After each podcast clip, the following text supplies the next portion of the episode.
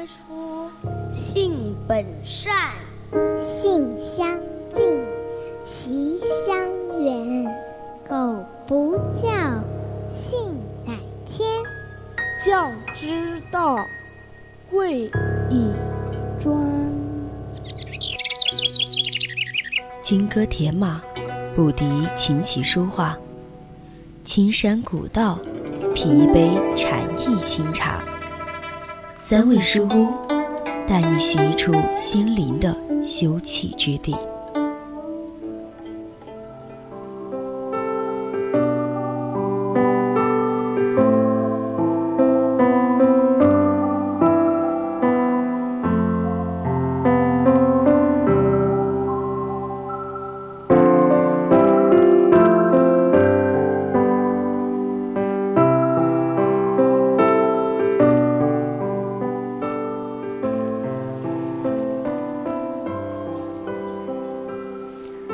瞥之下，过去与未来轰轰然同时并置，我的一时成为长达半个世纪的灰烬。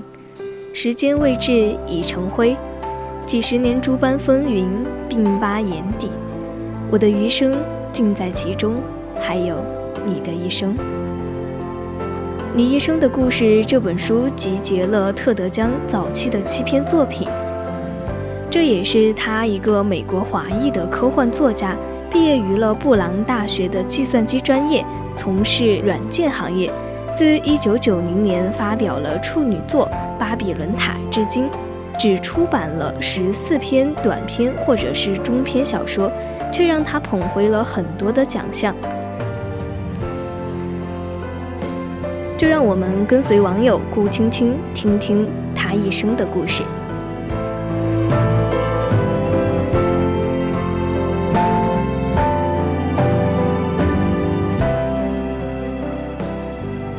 读完你一生的故事，心中万千情绪，一丝感动，一缕无奈，缠绕心头，编织成一份直面未来的勇气。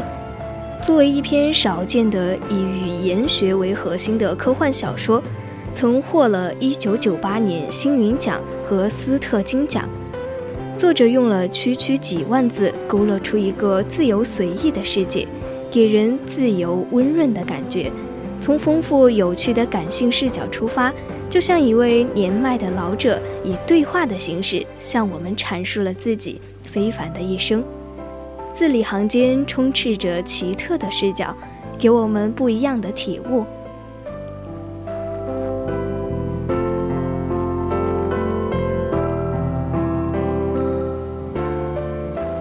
热爱这本书，就热爱它五彩的科幻世界。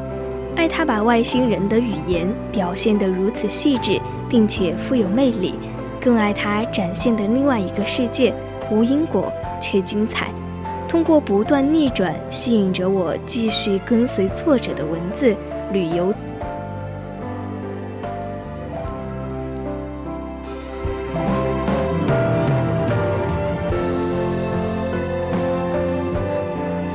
然而，小说中的七只桶。它是摆脱了人类的线性思维，一个圆无始无终，这一形象塑造莫不是契合他们的思维模式。对于一切都早已明了，可以应该在既定的命运和已知的结果里，按照规划好的路径而奋斗而努力。这也是这本书的魅力所在吧？也许你的意识里一切早已注定，我却只愿在你的注视下。执着命运之好，且落笔，且徐行。七只桶隔着厚厚的一墙，圈圈圆圆写出自己的心声。那语言的墙上就渲染开来，抨击我的心锁，直至心底最柔软的地方。岁月之书，神圣不可侵犯。轻启飞页，人生篇章便在你的眼前徐徐展开。也许过早的知晓会失去生活的趣味，可反观之，这也是一种担当，可以勇敢地为遇见的未来努力添彩。就如同雕刻家按着成型的画面而卷下一道又一道的刻痕，音乐人按照继承的乐谱，填下一篇每一个音符。你的一生由最开始的白纸一张，经过汗水的渲染，奋斗成绚丽的画卷。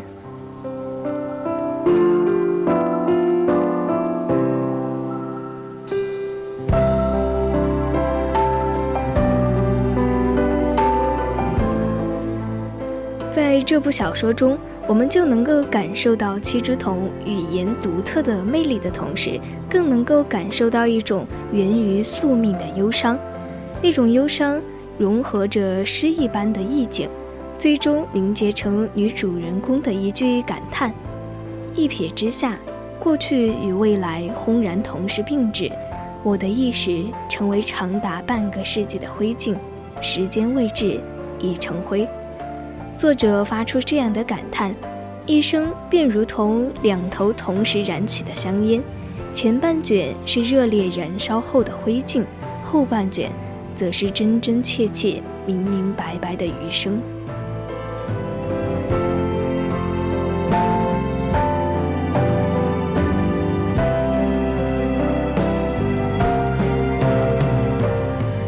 萤火滋生中有过这样的一个文字。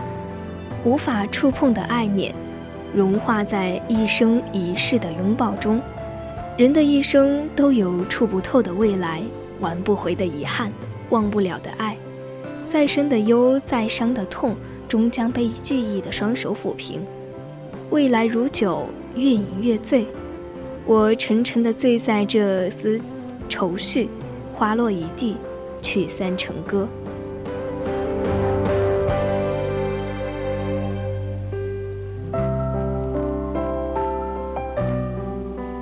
正如小说中所说的，我一开始就知道结局，我选定了自己要走的路，也就是未来的必经之路。我寻遁前行，满怀喜悦，也是满怀着痛苦。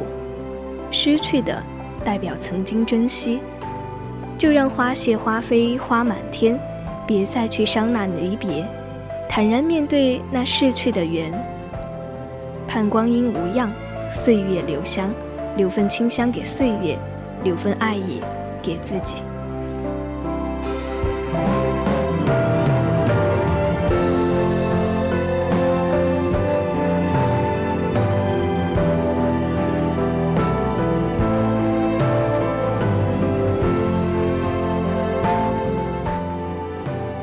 书中谈到了一种宿命论。这种宿命论的影响，也成为了我们在现实中对于时间的定义。人们总是把过去、现在、未来串联成线，习惯在一条线上来看事情，也习惯以因果看事情。有的人曾这样说过：“如来成正觉，众生对三朵，皆不出因果之外。古往今来，海外国内。”尚不能超出因果之外，可见因果之论早已深入人心。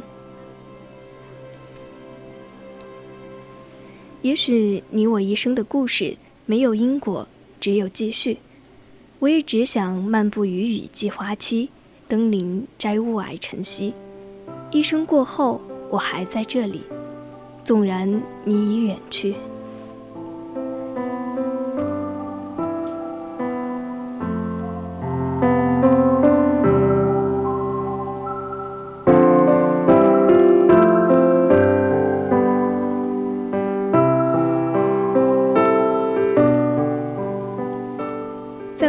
一生中会有很多很多的不经意，很多人都会是我们生命中的过客。纵然时光飞逝，但他们还是会在我们心中留下美好的光影。